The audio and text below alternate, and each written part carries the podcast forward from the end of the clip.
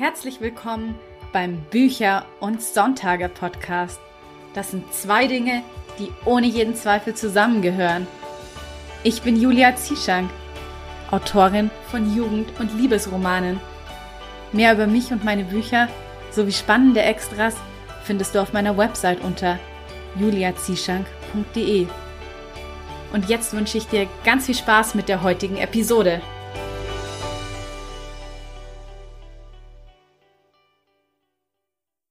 Der Sponsor der heutigen Episode ist Scooby.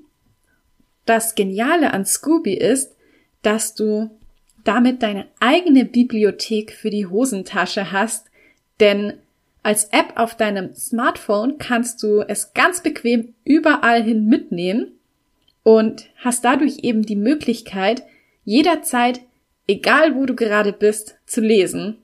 Scooby bietet dir dabei eine Auswahl an über 300.000 E-Books und Hörbüchern, die du gegen einen monatlichen Festpreis unbegrenzt lesen oder je nach Tarif auch hören kannst.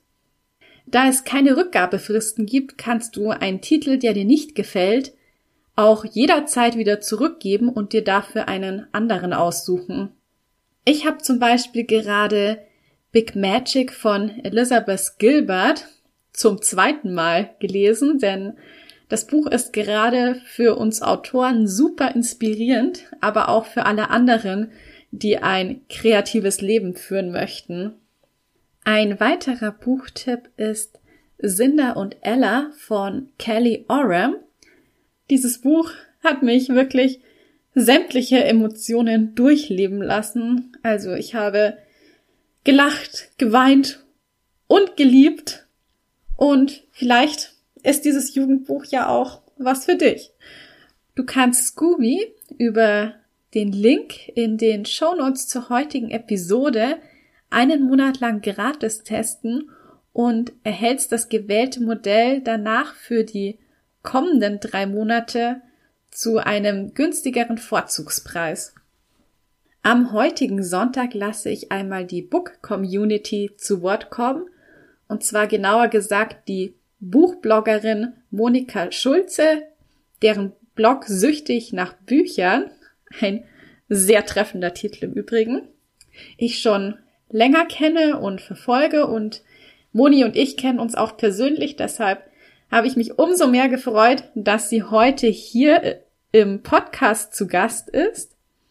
Und wir haben auch ein paar tolle Themen besprochen, unter anderem, was für sie das Schöne am Bloggen ist, wie man ja mit Rezensionsexemplaren arbeitet, wie eine schöne Rezensionsanfrage auch ausschauen kann.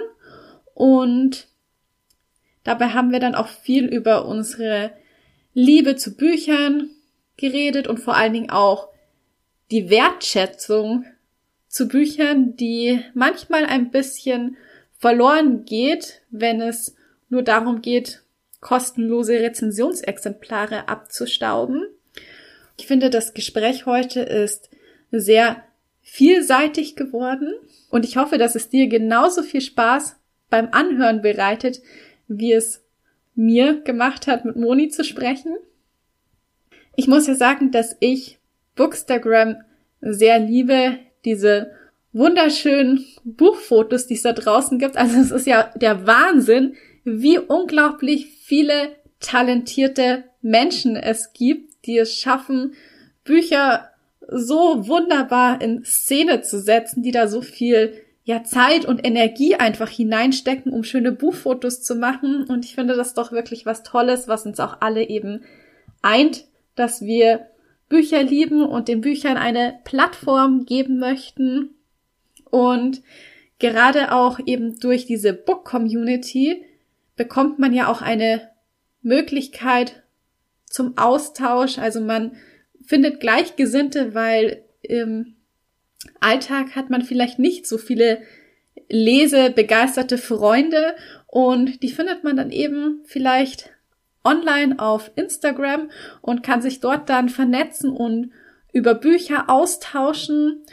Ja, und was gibt es Schöneres, als mit anderen lesebegeisterten Menschen seine Leidenschaft zu teilen und dadurch vielleicht nicht nur neue, interessante Bücher zu entdecken, sondern vor allem auch neue Freundschaften zu schließen. Und in der Podcast-Episode, in der es ums Networking ging, die ich vor einer Weile mal aufgenommen habe, da habe ich auch schon gesagt, dass ich zum Beispiel auch über Instagram ganz viele tolle Menschen kennengelernt habe, die ich inzwischen zu meinen Freundinnen zählen darf und die ich nicht mehr missen möchte. Und ich kann mir eben auch vorstellen, dass das auch bei Bloggern so ist, dass du dadurch ganz viele wunderbare Freundschaften entstehen lassen kannst durch diese gemeinsame Liebe zu Büchern, weil es ist ja einfach ein gemeinsames Hobby, was uns alle verbindet. Und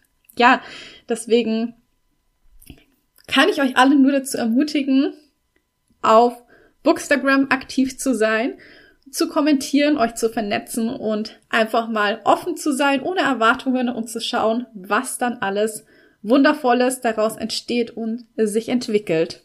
Und nun lasse ich mal Moni zu Wort kommen und wünsche dir viel Spaß mit dem Interview. Hallo Moni, ich freue mich sehr, dass ich dich heute bei Bücher und Sonntage begrüßen darf. Hallo Julia, vielen Dank für die Möglichkeit, dass ich heute hier mit dir ein bisschen quatschen kann. Ja, ich finde es vor allen Dingen echt toll, mal eine Bloggerin zu Gast zu haben. Ich hatte ja hauptsächlich bisher immer Autoren und Autorinnen und deswegen ist es schön, mal eine Buchbloggerin begrüßen zu dürfen. Und ja, du hast ja auch einen so treffenden Titel für deinen Blog, süchtig nach Büchern. Also ich finde, der ist super genial. Wie entstand denn eigentlich die Idee zu süchtig nach Büchern und wie bist du zum Bloggen gekommen? Ja, tatsächlich war das so, dass ich äh, immer schon ganz viel gelesen habe und irgendwann kam einfach der Wunsch auf, auch mal mit jemandem darüber zu sprechen, was ich so gelesen habe. Und in meiner näheren Umgebung gibt es hier eigentlich niemanden, der so viel liest wie ich. Und dann dachte ich mir, ja, ich mache mich jetzt auf die Suche nach Gleichgesinnten und war dann erstmal ein bisschen in Facebook unterwegs und da habe ich dann die ersten Buchblogs entdeckt und dachte mir so, wow, ja, das möchte ich auch. Und ganz blauäugig habe ich mir dann so überlegt, ach, das fängst du jetzt einfach mal an und schaust mal, wie sich das dann so ergibt. Und dann war halt eben die Frage nach, wie soll ich den Blog benennen? Und da mein Mann ja immer sagt, ich bin süchtig nach Büchern, dachte ich mir, ach ja, nimmst einfach das gleich, das passt ganz gut. Ja, ich, ich, finde auch, das passt definitiv sehr gut. Ähm, wie, wenn du sagst schon selber dann, äh, du bist süchtig nach Büchern, wie viele Bücher hast du da dann eigentlich so zu Hause, so mal ganz grob geschätzt? Also laut meiner App, äh, wo ich meine Bücher immer tracke, äh, habe ich so über 1600 Romane inzwischen im Regal stehen. Wow, das ist einiges. Ja. Hoffentlich musst du dann niemals damit umziehen. Nein, der letzte Umzug, der hat mir gereicht. Da waren es noch ein bisschen weniger, aber das war echt übel mit den Kisten schleppen. Das kann ich mir gut vorstellen, ja. Du bloggst jetzt doch schon recht lange. Gab es denn dazwischen drin dann auch mal so Phasen, in denen du keine Lust hattest auf Lesen oder in dem dir das auch ein bisschen zu stressig geworden ist mit den vielen Rezensionsexemplaren? Ähm, tatsächlich gab es kurz mal so eine Phase, ähm, wo ich schwanger war, wo ich mir gedacht habe, ich weiß jetzt nicht, ob ich dann mit Kind das alles noch schaffe, das ganze Pensum. Ähm, hat sich aber relativ schnell wieder eingepegelt, weil man halt dann unterm Füttern recht gut mal ein bisschen lesen kann oder abends, wenn das Kind dann schläft. Ähm, von dem her habe ich eigentlich nie wirklich damit aufgehört und ja, mal schauen, wie lange das noch so weitergeht. Mhm. Wie viele Bücher schaffst du denn dann immer so im Monat zu lesen? Also mittlerweile hat sich das ziemlich eingepegelt, so zwischen sechs bis neun Büchern im Monat. Wow, ja, also bin ich schon beeindruckt, weil du hast ja, wie du schon sagst, noch Kind und äh, Job und also ich schaffe ja immer bloß zwei Bücher im Monat, von daher Wahnsinn, da liest du schon ganz schön schnell. Ja, tatsächlich bin ich eine ziemlich langsame Leserin. Aber ich lese halt eigentlich jeden Abend und schaue kaum noch Fernsehen, muss ich gestehen. Und da schafft man dann schon einiges. Aber ich glaube, das muss man eben auch, weil sonst kommst du ja gar nicht mehr hinterher mit deinen ganzen Rezensionsexemplaren. Wie ist denn das überhaupt so? Wie muss man sich das vorstellen? Wie viele Anfragen bekommst du da immer und wie viele davon sagst du dann auch ab? Also es ist ziemlich unterschiedlich. Manchmal kommen mehr Anfragen, manchmal weniger. Ich kann eigentlich gar nicht so eine genaue Zahl sagen, aber ich achte halt immer darauf, dass ich im Hinterkopf habe, ich schaffe so sechs bis neun Bücher eben im Monat. Und äh, je nachdem nehme ich dann an oder sage ich dann auch ab aus Zeitgründen oder wenn mir das Genre überhaupt nicht zusagt, dann sage ich natürlich sofort ab und hoffe, dass die Leute dann auch andere Blogger finden und gibt dann oft auch mal noch Tipps, wo man die dann herbekommen könnte. Ah ja, sehr schön. Was würdest du denn sagen, was macht für dich auch so diesen Reiz am Bloggen aus? Was ist einfach so das Schöne daran? Hast du irgendwie ein besonderes Erlebnis oder eine Begegnung, die du damit verbindest? Ja, tatsächlich sind es wirklich die Begegnungen überhaupt. Also ich war ja das erste Mal auf der Buchmesse, da habe ich noch gar nicht gebloggt, sondern war nur Leserin. Und da war ich dann ziemlich enttäuscht von der Messe, muss ich ganz ehrlich sagen, weil ich glaube, so für einen Otto-Normalverbraucher-Leser ist jetzt so eine Messe nicht so besonders, weil die Bücher gibt es ja auch im Buchladen oder kriegt man auch online. Also äh, es sind tatsächlich die Begegnungen eher, wenn man mal wirklich Autoren trifft, von denen man schon viel gelesen hat oder schon ewig Fan ist oder gerade sagt, oh, genau von dem Buch war ich so begeistert und dann trifft man mal den Menschen dahinter und kann wirklich mal mit dem richtig Auge in Auge auch reden über die Bücher und hält vielleicht auch Kontakt übers Internet also das ist, finde ich, dann total was Besonderes, wenn man da so einen Einblick hinter die Kulissen kriegt und auch ein bisschen mehr Infos noch zum Buch, wie es entstanden ist oder was die Idee dahinter war. Also das genieße ich schon total am Bloggen, dass man da ein bisschen mehr Einblicke hat als so ein normaler Leser. Ja, das gibt mir definitiv genauso. Also ich liebe auch die Buchmessen aus diesem Grund, wegen den ganzen Leuten, die man dort treffen kann. Viele von denen kennt man ja auch immer nur online über Instagram oder so und dann trifft man sich mal in der Realität und das ist für mich auch immer das Schönste, weil auf diesen, gerade auf den Buchmessen eben wirklich alle aus dieser Book-Community zusammenkommen und das dann einfach wie so ein großes Familientreffen ist. Genau. Und ja, ich kann mir eben auch vorstellen, gerade Bookstagram ist ja auch sehr riesig und dass du da bestimmt auch schon so ein paar Freundschaften geschlossen hast, oder? Ja, auf jeden Fall. Also es ist einfach was ganz anderes, wenn man Leute hat, mit denen man die große Leidenschaft teilt. Also da hat man immer ein Gesprächsthema, immer irgendwas, was zu erzählen gibt. Und es macht einfach wahnsinnig Spaß, sich dann über Bücher und die Buchwelt auszutauschen. Genau, ja, eben dieses Gemeinschaftsgefühl, weil man das ja vielleicht manchmal im privaten Umfeld nicht so viele lesebegeisterte Menschen um sich herum hat und ja, die findet man dann eben online. Ja. Was würdest du denn sagen, ist wichtig, wenn man mit dem Bloggen anfangen möchte? Also, was ich immer sage, man darf auf keinen Fall den Zeitaufwand äh, unterschätzen. Ich bin ziemlich blauäugig an die Sache rangegangen. Also man sollte sich vorher schon auch ein bisschen ähm, informieren, was alles wichtig ist beim Bloggen. Es gibt ja auch viele Gesetze, an die man sich halten muss, jetzt wie zum Beispiel Urheberrecht, dass man nicht einfach irgendwelche Bilder verwendet. Äh, dann muss man auf den Datenschutz achten, auch wenn man den Blog erstellt. Äh, es gibt eigentlich so viele Sachen, ähm, die man im Kopf behalten muss, damit auch das alles, sage ich mal, ähm, rechtlich auf der sicheren Seite ist. Also man kann jetzt nicht einfach einen Blog eröffnen. Klar, wenn er privat ist, dann schon. Aber wenn er für die Öffentlichkeit gedacht ist, dann muss man sich auf jeden Fall auch mit den ganzen Gesetzen ein bisschen auseinandersetzen, sage ich mal. Ja, aber da gibt es ja auch viele hilfreiche Seiten im Internet, wo man das alles mal nachlesen kann. Aber das stimmt schon, dass das alles äh, sehr, sehr umfangreich mit Datenschutz. Also das kenne ich auch nur ja. zu gut. Hm, hast du vielleicht auch so ein paar Tipps, was eben, ähm, ja, die, ich sage jetzt mal, die Reichweite aufbauen auf Social Media angeht, wie schöne Buchfotos machen oder sowas? Ja, tatsächlich äh, bin ich selber noch auf der Suche nach dem Heiligen Gral, sage ich mal, ähm, wie man viele Follower kriegt. Aber tatsächlich ist es schon so, dass man halt wirklich auch selber aktiv werden muss. Also man kann nicht erwarten, man macht jetzt einen Account auf und dann kommen die Leute schon, sondern du musst auch bei anderen schauen, äh, kommentieren, teilen, einfach in der Community zeigen, dass man da ist und dass man nicht auch einfach nur nehmen will, sondern dass man auch mal was zurückgibt. Ja, also da finde ich, bist du ja immer ein sehr gutes Beispiel dafür, weil du gibst ja auch uns Autoren immer so viel zurück. Also du machst immer so viele tolle Aktionen. Woher nimmst du denn da mal die ganzen Ideen? Dankeschön. Ja, keine Ahnung. Ich glaube, das ist wirklich wie bei euch Autoren mit den Buchideen. Manchmal küsst mich einfach die Muse, da fällt mir einfach irgendwann unterm Putzen irgendwas ein. Oder ich schaue mir irgendeine Sendung an und denke mir, ach, das könnte man doch jetzt auch irgendwie auf die Buchwelt übertragen und versuche dann irgendwie ein Konzept zu erarbeiten, das dann tatsächlich auch im Internet dann funktioniert.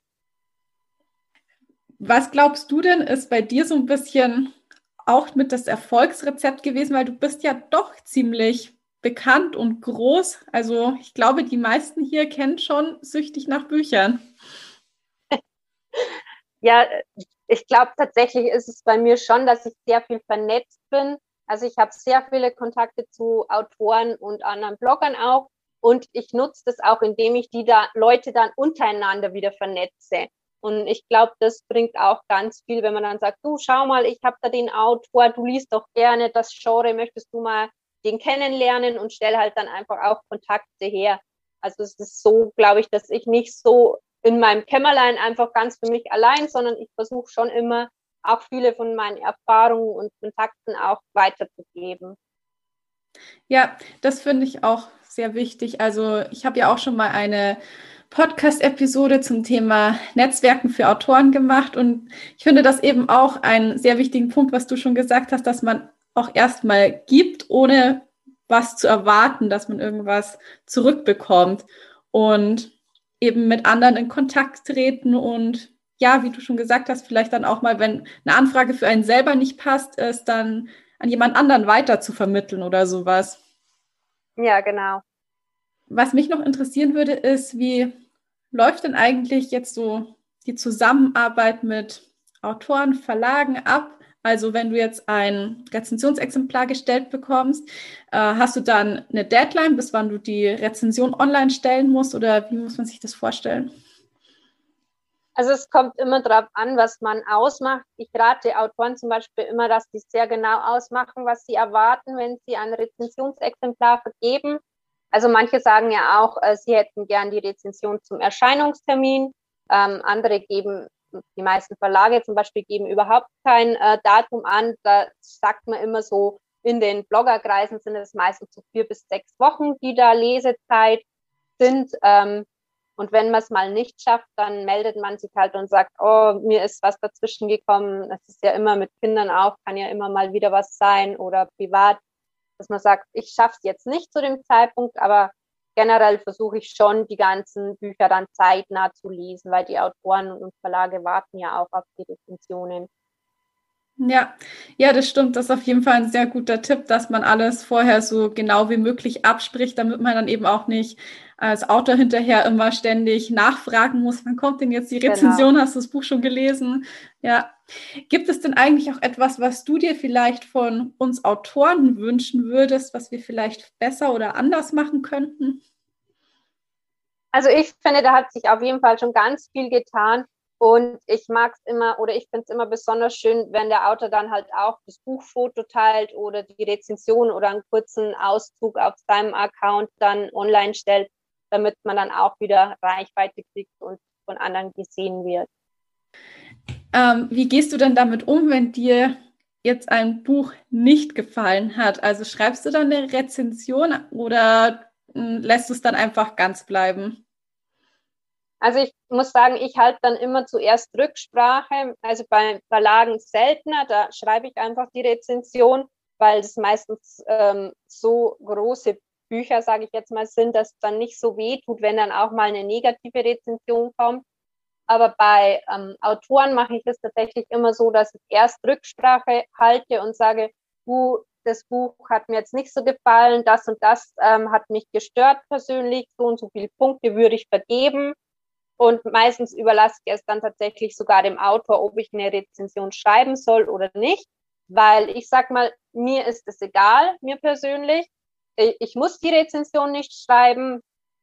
Aber wenn ich dem Autor damit schade, dann verzichte ich ehrlich gesagt auch gerne ähm, darauf, weil es ist ja nicht so, nur weil jetzt mir das Buch nicht gefallen hat, dass es anderen vielleicht nicht gefällt. Vielleicht mag jemand genau das, was mich an dem Buch jetzt gestört hat, total gerne. Ja, genau. Das ist ja immer so, dass Lesen total subjektiv ist. Genau. Mm, du musst ja wahrscheinlich keine Rezensionsanfragen mehr selber stellen. Auf dich kommen ja inzwischen schon die Autoren und Verlage zu. Aber vielleicht ganz am Anfang noch, als du kleiner warst, ähm, also als dein Blog kleiner war, wie geht man denn das an, dass man professionelle Rezensionsanfragen schreibt? Also ich äh, rate immer Bloggern, wenn sie neu anfangen, dass sie erstmal äh, Bücher rezensieren, die sie selber gekauft haben. Einfach auch, um Autoren und Verlagen zu zeigen, ähm, dass es ihnen nicht nur um die kostenlosen Bücher geht, sondern wirklich um die Zusammenarbeit. Und dann, wenn man zum Beispiel möchte man jetzt bei ähm, ja bei Löwe oder so unterkommen, die haben ja auch Richtlinien auf ihren Homepages meistens, wo man sich äh, nachlesen kann, ähm, was die alles fordern. Und wenn man die Kriterien alle erfüllt, dann würde ich halt vorschlagen, dass man eine Beispielrezension schickt, eben zu einem Buch vom Verlag und ähm, damit der Verlag sich auch ein Bild machen kann, wie man seine Rezensionen schreiben kann, denn da gibt es ja keine Vorgaben, da ist jeder Blogger äh, quasi frei in der Gestaltung. Und dann kann sich der Verlag oder auch der Autor ein Bild davon machen, wie ich meine Rezensionen schreibe Wichtig ist natürlich ähm, auch, dass man schreibt, warum man gerne mit dem zusammenarbeiten möchte. Das finde ich immer schön, dass man nicht sagt, ich habe mir jetzt wahllos alle äh, Fantasy-Autoren rausgesucht, die jetzt gerade so modern sind und die schreibe ich jetzt einfach alle an, weil dann kriege ich schon von irgendjemandem ein kostenloses Buch, sondern dass ich wirklich sage, ähm, der Autor, von dem habe ich schon so viel gelesen und das hat mich alles so überzeugt und ich würde so gern mal mit dem einfach auch enger arbeiten und dann ähm, das auch wirklich dem Autor schreiben, was einem gut gefällt an den Büchern und warum man gerne zusammenarbeiten möchte und wie man sich die Zusammenarbeit vorstellt auch. Ja, also ich finde das gerade so toll, dass du das wirklich gesagt hast, dass man schreiben soll, warum man gerade dieses Rezensionsexemplar haben möchte, weil du glaubst gar nicht, wie oft das mir schon passiert ist, dass ich so eine Standardanfrage bekommen habe, wo noch nicht mal irgendwie mein Vorname drin stand. Und das tut dann ehrlich gesagt aus Autorensicht auch ziemlich weh, weil man ja doch so viel Zeit in dieses Buch investiert hat. Also es ist ja Monate, jahrelange Arbeit und dann fragt dich jemand so, ja, kann ich mal deine Arbeit kostenlos bekommen?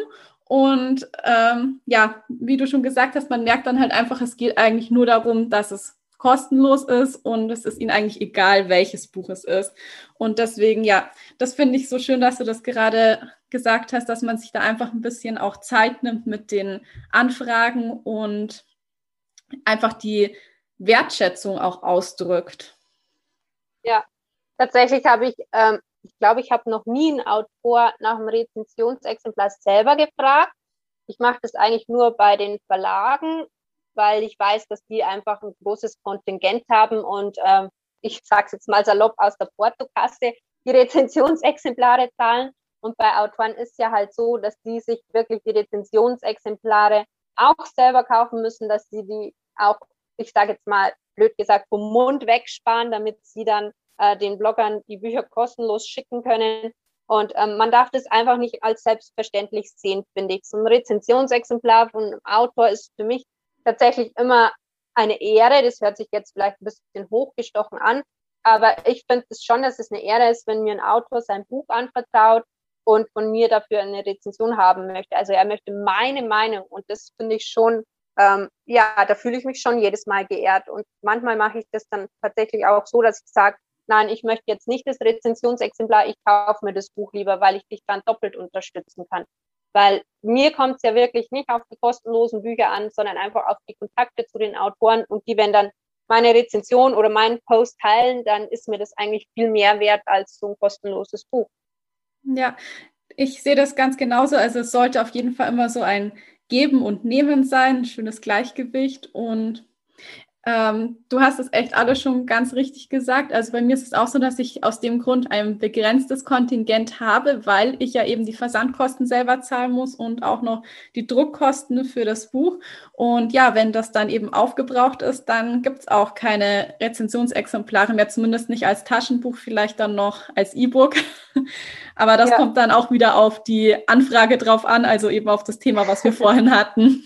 Ja, Genau. Ja, und ich glaube, dass Autoren ähm, sich da ruhig auch ein bisschen mutiger zeigen dürfen und auch mal öfter Nein sagen dürfen, weil, also man, ich glaube, es hat sich schon ein bisschen so eingebürgert, so, ja, jeder Autor muss jetzt Rezensionsexemplare vergeben. Ich glaube, ähm, da ist das, die Entwicklung fast ein bisschen negativ geworden, dass man das als selbstverständlich sieht. Und ähm, das finde ich, sollte einfach nicht so sein. Da müssen wir einfach auch wieder ein bisschen einen Schritt zurückgehen und ähm, sagen, ähm, es ist nicht selbstverständlich, dass man ein kostenloses Buch kriegt. Und man kann ja die Bücher trotzdem lesen. Genau, ich meine, wenn man wirklich Interesse daran hat, dann tut es jetzt auch keinem weh, wenn er sich das Buch dann selber kaufen müsste. Genau. Ja, ich glaube, das Problem ist auch so ein bisschen, da tatsächlich die Preise, also gerade im E-Book-Bereich, weil so viele, es gibt einfach so viele 99-Cent-Titel und dass aus dem Grund auch die. Wertschätzung verloren geht. Also dann denken die Leute auch, ja, es tut ja niemandem weh, wenn der mir jetzt so ein Buch für 99 Cent schenkt. Ja. Und ich glaube, das wäre einfach was anderes, wenn das generell höherpreisiger wäre. Also wenn man so ein E-Book für 20 Euro anbietet, dann ist das schon mal eine ganz andere Sache, weil dann hast du das auch bei der Anfrage im Hinterkopf, dass du denkst, ja, du bittest ihn jetzt gerade dir was für 20 Euro zu schenken. Und mhm. ich glaube, das ist dann einfach nochmal so eine ganz andere Ausgangsbasis. Ja. Ja, ich denke auch, wir müssen einfach auch ein bisschen äh, wieder mehr zur Wertschätzung auch zurückfinden, finde ich, und nicht zu diesem Verramschen einfach, sage ich mal. Ja. Weil Bücher sind ja doch, also für mich sind Bücher was Kostbares und ich genieße jedes einzelne. Also was mir gefällt, die mir nicht so gefallen, genieße ich dann natürlich nicht so. Aber im Grunde finde ich, sind äh, Bücher was Kostbares und man muss da einfach auch den Blick drauf behalten, was da Arbeit hinter so einem Buch steckt und auch für so Self-Publisher jetzt auch die Kosten dass wenn man sich mal verinnerlicht, also dann glaube ich, kommt man auch wieder auf das, dass man sagt, ähm, ich kaufe es mir lieber selber und unterstütze den Autor damit. Ja, das hast du jetzt echt schön nochmal auf den Punkt gebracht.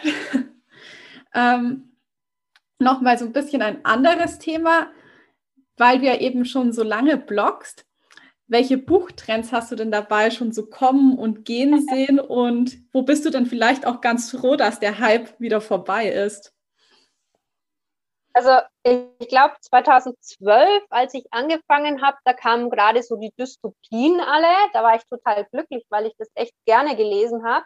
Die nehmen tatsächlich, glaube ich, inzwischen ein bisschen ab.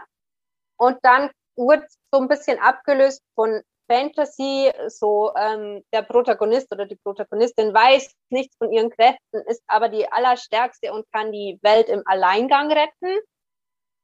Dann kam, glaube ich, mit Shades of Grey kamen so die Erotikbücher alle aus äh, dem Boden. Da bin ich jetzt ganz froh, dass dieser Trend jetzt auch ein bisschen ablaut. Das war so gar nicht meine Schiene, sage ich mal.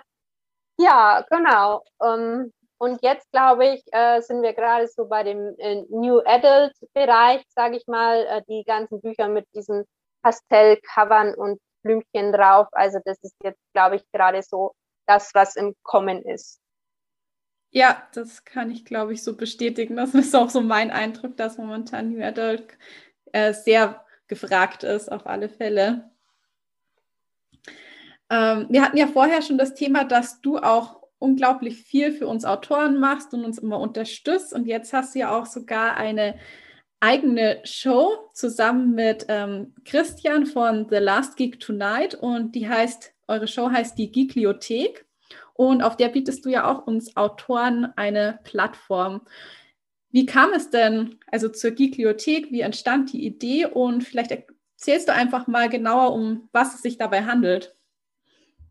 Ja, das war tatsächlich ähm, ganz lustig und über einige Ecken. Ich hatte nämlich in München ähm, mal eine ich sag mal, einen Auftritt bei einem Regionaltreffen vom Self-Publisher-Verband und durfte dann ein bisschen was über die Zusammenarbeit mit Bloggern erzählen. Und dort habe ich einige neue Autoren auch kennengelernt. Und einer von denen hat mich ähm, eben dann im Januar angeschrieben, ob ich nicht Lust hätte, bei der Promotion Show für sein Buch mitzumachen und da auch ein bisschen was übers Bloggen zu erzählen. Das Ganze wäre live auf Twitch. Ähm, ja, und im ersten Moment dachte ich so, oh Gott, nein, live, ich und live, das geht gar nicht. Ähm, ich äh, mache mir da einfach immer zu viele Gedanken und bin zu nervös. Aber mit diesem ganzen Corona und so dachte ich mir, ja, man sitzt ja eh nur noch zu Hause und sieht und hört schon nichts anderes mehr. Jetzt ähm, packe ich es einfach mal, probiere es einfach. Äh, es tut mir bestimmt gut, mal wieder was anderes zu hören und zu sehen. Da springe ich jetzt mal ins kalte Wasser. Und dann war ich bei dieser Twitch-Show eben dabei und äh, da war Christian von Last Week Tonight eben der Moderator unter anderem. Und äh, es hat total viel Spaß gemacht und dann war die Show vorbei und ein paar Tage später bekomme ich eine Mail von Christian. Ja, er hat sich überlegt, er will jetzt da eine eigene Show draus machen. Er möchte gern öfter Autoren einladen und über Bücher quatschen, weil er selber gerne liest. Aber allein traut er sich das jetzt nicht zu, weil er einfach nicht so viele Kontakte hat. Und er dachte sich, vielleicht hätte ich ja Lust damit zu machen. Ja, und dann dachte ich mir so, ja, es war ja ganz witzig. Ähm, und ein Versuch ist wert. Wenn es nicht äh, klappt, dann mach, soll er es halt alleine weitermachen. ich dachte ja eigentlich im ersten Moment, ganz ehrlich gesagt, dass Christian so den Hauptteil übernimmt und ich bin halt so ein nettes Beiwerk, sage ich mal. Ähm, aber er hat mir dann gleich vor der ersten Show gesagt, also er möchte da jetzt nicht der Hauptmoderator sein, sondern die Interviews soll ich machen. Und ich so erst, okay, äh, ja, gut. Äh, ja, aber ähm, ich kenne die Autoren, weil ich ähm, die Liste selber erstelle, also ich darf die einladen und dann ähm, ist es eigentlich gar nicht mehr so schlimm. Viele von denen habe ich schon persönlich getroffen auf Buchmessen und mit ihnen gesprochen oder schon jahrelang Kontakt auch gehabt. Und genau, also es ist jetzt so, dass äh, jeden zweiten Montag im Monat laden wir uns einen Autor oder eine Autorin zu uns ein und sind dann geplant, ist so eine Stunde live. In dieser Stunde stelle ich dann Fragen an den Autor oder die Autorin und Christian liest aus einem Buch, äh, das der Autor sich ausgesucht hat. Also er sagt, dieses Buch möchte ich am meisten promoten, dann soll Christian daraus vorlesen. Und im Grunde ergibt sich dann so ein nettes Gespräch. Wenn der Autor mag, dann kann er am Ende noch eins der Bücher verlosen. Und ja, es kommt eigentlich ganz gut an in der Community. Wir haben immer auch viele Fragen aus dem Publikum. Und es macht einfach irrsinnig Spaß, wenn man dann die Leute schon nicht auf der Buchmesse zurzeit treffen kann, dass man die dann zumindest dann äh, übers Internet live sieht, sage ich mal, und mit denen über die Bücher reden kann. Ja, und vor allen Dingen ist es eben auch wieder so eine gute Möglichkeit, um sich mit anderen Leuten zu connecten und eben sind wir wieder beim Thema Networking. Wie war das denn für dich so das allererste Mal zu moderieren? Also du hast es ja vorher auch noch nie gemacht. Also ich war irrsinnig nervös. Ich hatte ständig Angst, dass ich mich verhaspel oder dass ich, ähm, dass mir nichts einfällt. Aber ich glaube, man, also ich mache mir sowieso immer viel zu viele Gedanken über alles ich glaube, wenn man eine gemeinsame Basis hat, und das sind ja Bücher, dann findet man immer irgendwas, worüber man reden kann und ähm, worauf man eine Frage stellen kann oder aufbauen kann. Tatsächlich ist so, dass meistens die Stunde sogar überzogen wird, weil man muss ja das noch schnell und das und ach, da fällt mir noch was ein. Also ich glaube, ähm, ja, dass man da auch, ich sage immer, mit seinen Aufgaben ein bisschen wächst. Natürlich am Anfang ist vielleicht die ersten zwei, drei Folgen ein bisschen gestopselt, aber dann wird man auch immer selbstsicherer und hat dann irgendwo auch irgendwann hoffentlich den Dreh raus. Genau, ja. Und ich glaube auch, man muss sich da immer so ein bisschen aus der eigenen Komfortzone hinauswagen und hinterher ist man dafür dann aber auch umso stolzer, dass man das geschafft hat und dass man daran eben auch wachsen konnte. Ja, das stimmt. Ja, ich bin da auf jeden Fall auch schon sehr gespannt, wie die Bibliothek weitergehen wird und welche Gäste noch alles so dabei sein werden. Ich behalte es im Auge. Jetzt sind wir ja dann auch schon am Ende wieder angelangt. Hast du noch etwas, was du gerne sagen möchtest oder an angehende Blogger weitergeben möchtest? Also ich möchte mich auf jeden Fall bei dir bedanken für das nette Interview. Es freut mich immer total, wenn ich über meine Leidenschaft quatschen kann. Ähm, dann möchte ich mich auch bei allen Autoren da draußen bedanken, weil ich glaube, gerade in der jetzigen Zeit sind Bücher für viele ein bisschen auch abschalten von den ganzen Sorgen und Kopf freikriegen. Also mir tut es wahnsinnig gut, wenn ich in eine Buchwelt verschwinden kann und einfach mal das, was gerade in der Welt draußen passiert, vergessen kann. Deswegen ganz, ganz vielen Dank, dass ihr weiter durchhaltet und obwohl einem auch oft ganz viele Steine als Autor in den Weg gelegt werden, trotzdem, dass ihr durchhaltet und für uns Geschichten auf den Markt bringt. Und allen Bloggern wünsche ich ganz viel Spaß beim Bloggen, ähm, dass sie ganz viele tolle Geschichten entdecken und vielleicht auch Autoren unterstützen. Denn ich glaube, gemeinsam sind wir auf jeden Fall stärker als allein und wir sind ja alle eine Community und deswegen finde ich das gegenseitige Unterstützung umso wichtiger. Ja, da stimme ich dir auch voll zu. Ich liebe ja auch wirklich die Bookstagram-Community. Es ist immer so schön, wenn ich durch meinen Feed scrolle und all diese tollen Buchfotos sehe, wo wirklich Menschen dahinter stehen, die sich so viel ja, Zeit und Mühe auch gegeben haben, diese Fotos zu erstellen. Also da sieht man richtig, wie viel Leidenschaft da eben auch aus der von der Seite der Blogger dahinter steckt. Und das ist einfach schön. Ich glaube, das verbindet uns eben auch die Autoren und die Blogger, diese Leidenschaft und die Liebe zu Büchern und dem Lesen. Auf jeden Fall. Ja, Moni, ähm, wo bist du denn überall auf Social Media zu finden, damit ich die Links dann noch in die Show Notes packen kann? Also ich habe auf jeden Fall meinen externen ähm, Blog unter www.süchtignachbüchern.de. Dann bin ich auf Facebook zu finden, auch unter Süchtig nach Büchern und auf Instagram unter Süchtig nach Büchern. Bei Twitter bin ich auch, aber da bin ich ähm, inzwischen nicht mehr aktiv, muss ich sagen. Da glaube ich, lohnt es sich nicht mehr zu folgen. Und dann noch zum Abschluss die Frage, die ich all meinen Gästen stelle. Wie sieht denn für dich ein perfekter Sonntag aus? Oh, ein perfekter Sonntag. Ähm, natürlich ein bisschen länger schlafen, was mit Kleinkind meistens nicht so der Fall ist. Dann brauche ich morgens als erstes mal mein Handy. Also das ist, da bin ich leider total süchtig. Da muss ich mal schauen, was Neues gibt. Dann äh, frühstücke ich gerne mit meiner Familie ganz gemütlich und ohne Stress. Am besten ist das Wetter dann schön, damit wir dann auch nach draußen gehen können und ähm, mit meinem Sohn spielen im Sandkasten oder schaukeln. Und natürlich äh, würde ich dann auch gern noch ein bisschen in der Sonne draußen lesen und ein Eis schlecken. Ja, sehr schön. Das mit dem Eisessen, das geht ja jetzt zum Glück endlich wieder los.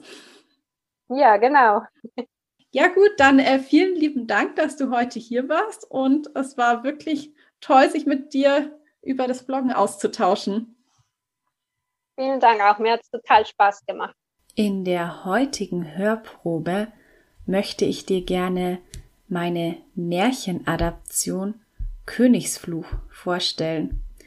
Und zwar ist Königsfluch, was viele nicht wissen, eine Adaption von Die Prinzessin auf der Erbse es wird immer beworben als das Prequel von Königsblau, also die Vorgeschichte, wie aus George letztendlich Blaubart wurde, denn Königsblau ist ja eine Märchenadaption zu König Blaubart.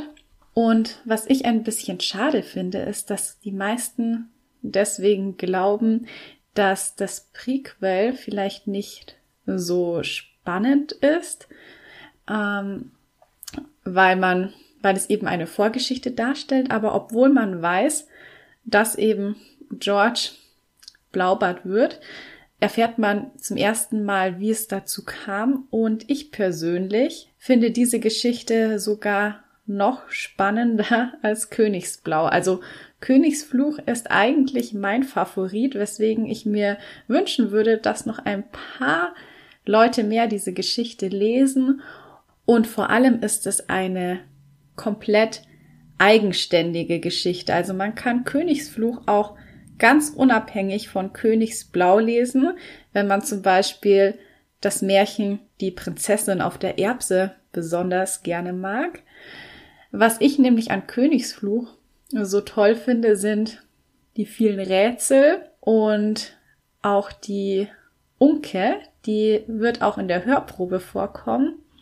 Und ja, so wie auch bei Königsblau ist die Grundstimmung relativ düster. Es ist eine düstere Märchenadaption mit sehr, sehr viel Spannung und einigen verworrenen Schicksalsfäden. Aber wie sich diese Schicksalsfäden entspinnen und schließlich zu Königsblau eben führen, das müsst ihr selbst herausfinden, das verrate ich natürlich nicht. Nur so viel.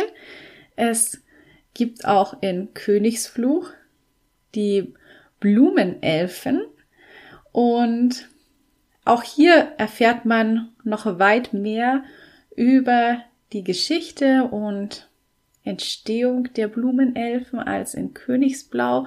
Und ja, ich persönlich mag die Blumenelfen total gerne, weil die sind einfach so süß mit ihren piepsigen Stimmen und ja, die sind einfach so ein Lichtblick in dieser ansonsten doch recht düsteren Märchenwelt.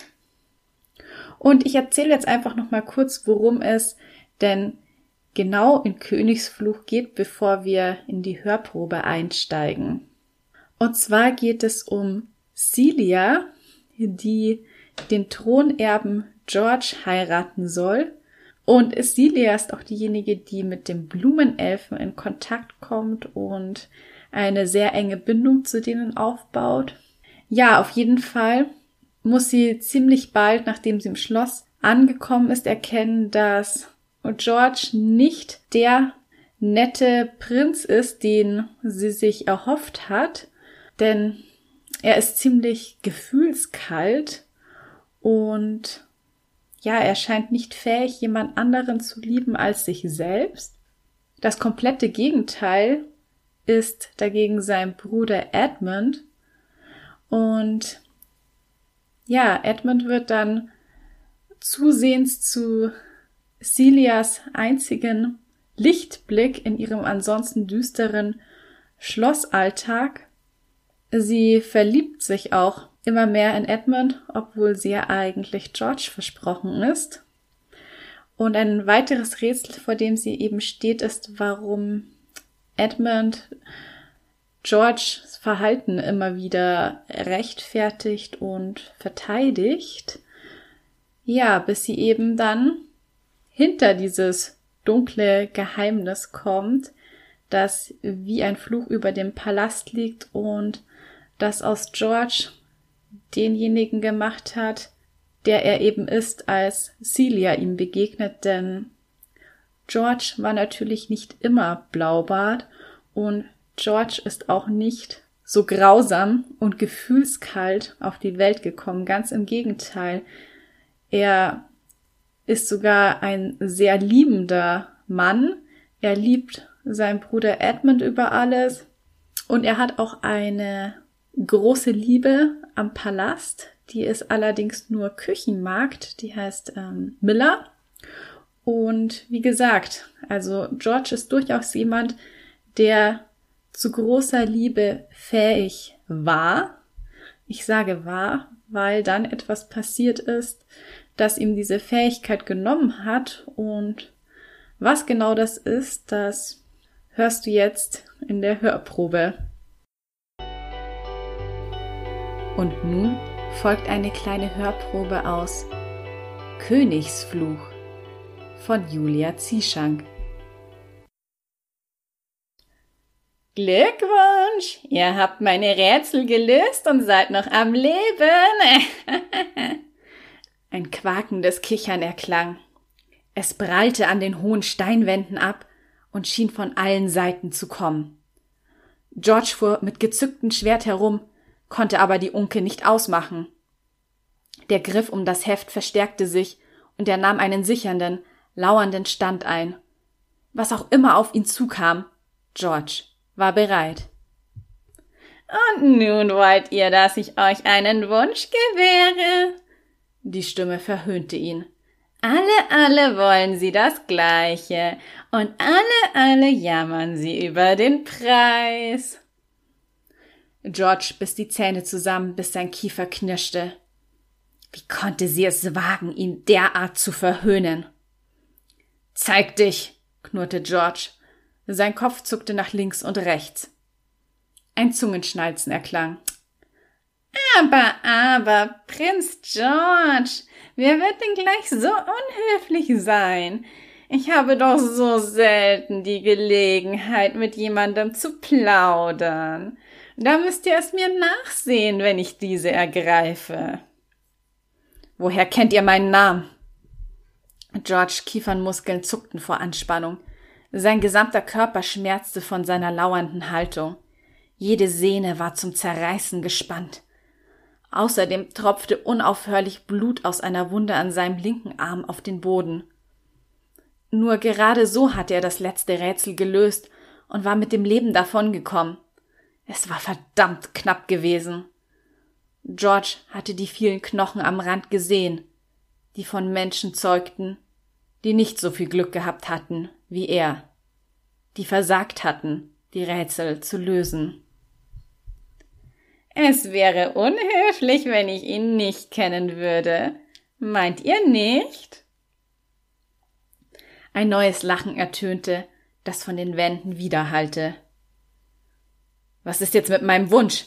fragte George, den es danach drängte, diesen Ort schnellstmöglich zu verlassen. Wer wusste schon, wie viel Zeit Eddie noch bliebe? Sagt mir, was ihr euch wünscht. Mein Bruder Eddie soll vollkommen genesen. Das ist es nicht, was ihr euch wünscht, Prinzlein. Georges Finger verkrampften sich bei dem Wort Prinzlein um das Schwert. Ihr seid von weit aus egoistischerer Natur, genau wie ich, fuhr die Unke fort.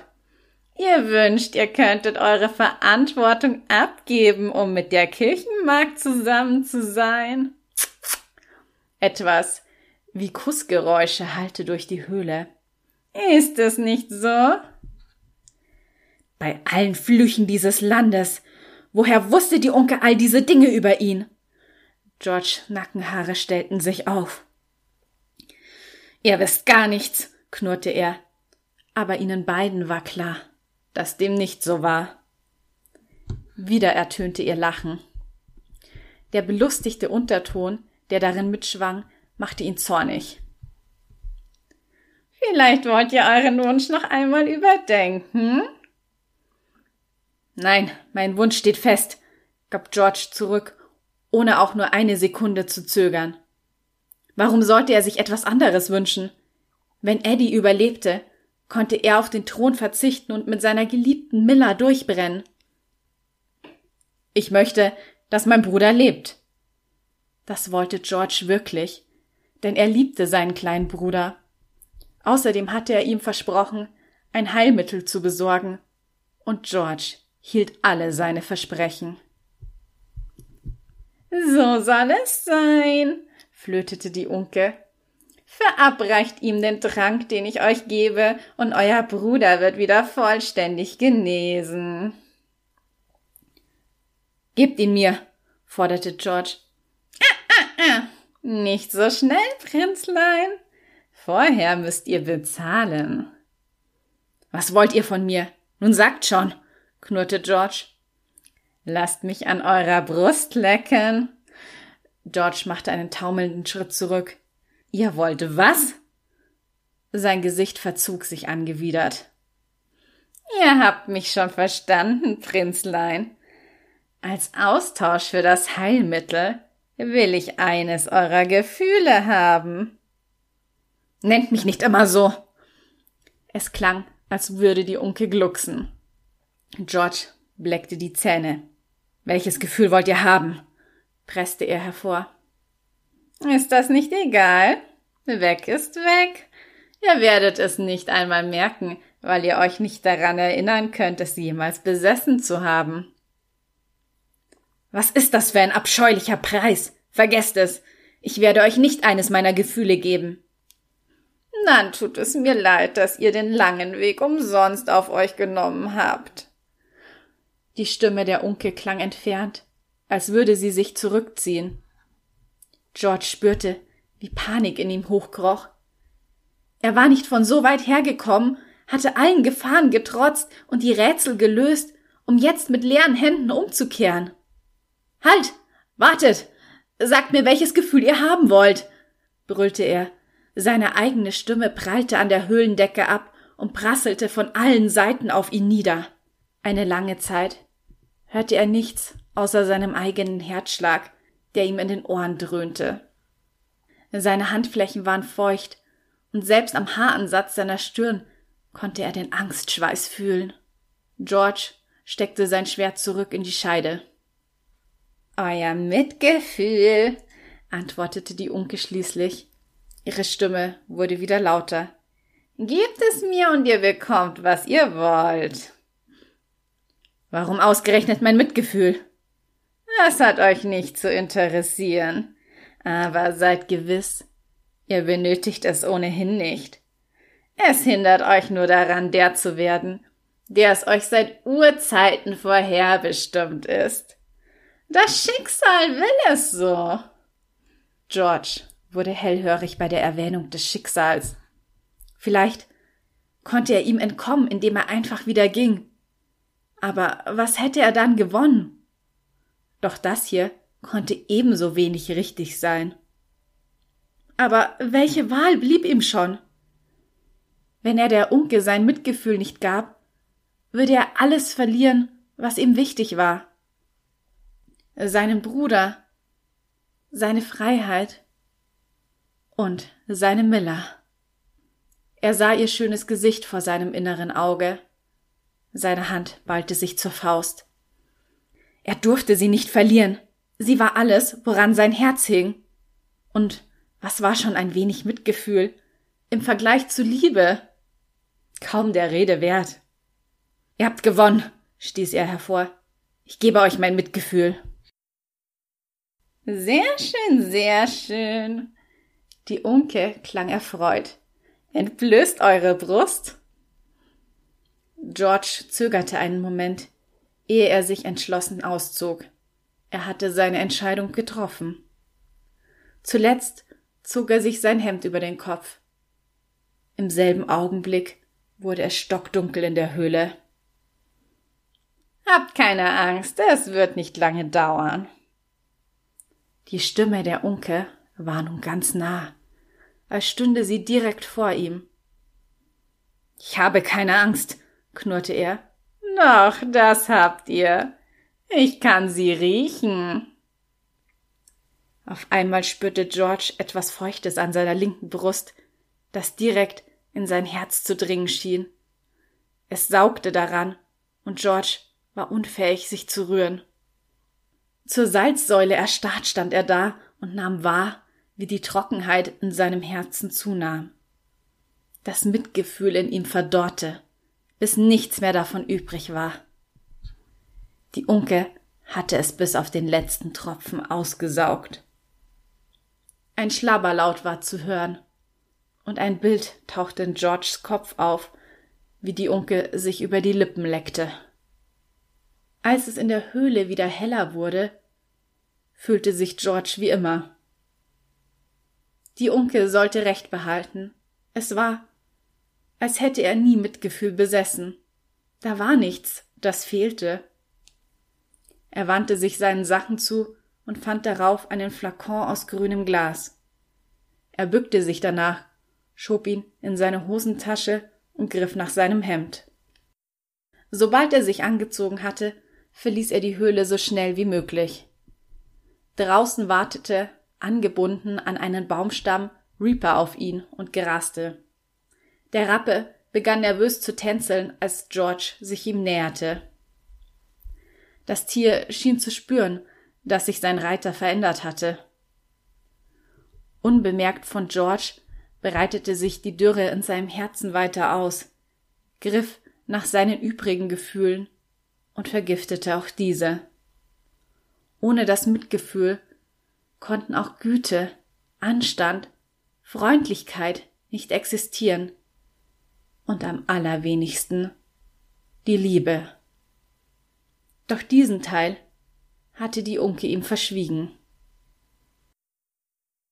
Ich hoffe, dir hat diese kleine Hörprobe von Königsfluch gefallen. Den Link zum Buch findest du in den Show Notes zur heutigen Episode. Wenn du magst, dann hinterlass mir sehr gerne eine Bewertung auf Apple Podcasts. Ich freue mich über jede einzelne und lese auch alle Bewertungen. Damit du keine zukünftigen Folgen von Bücher und Sonntage verpasst, folge doch dem Podcast auf Spotify und Apple Podcasts. Und damit bleibt mir nur noch zu sagen, ich hoffe, du schaltest wieder ein, wenn es Zeit ist für Bücher und Sonntage. Bis zum nächsten Mal.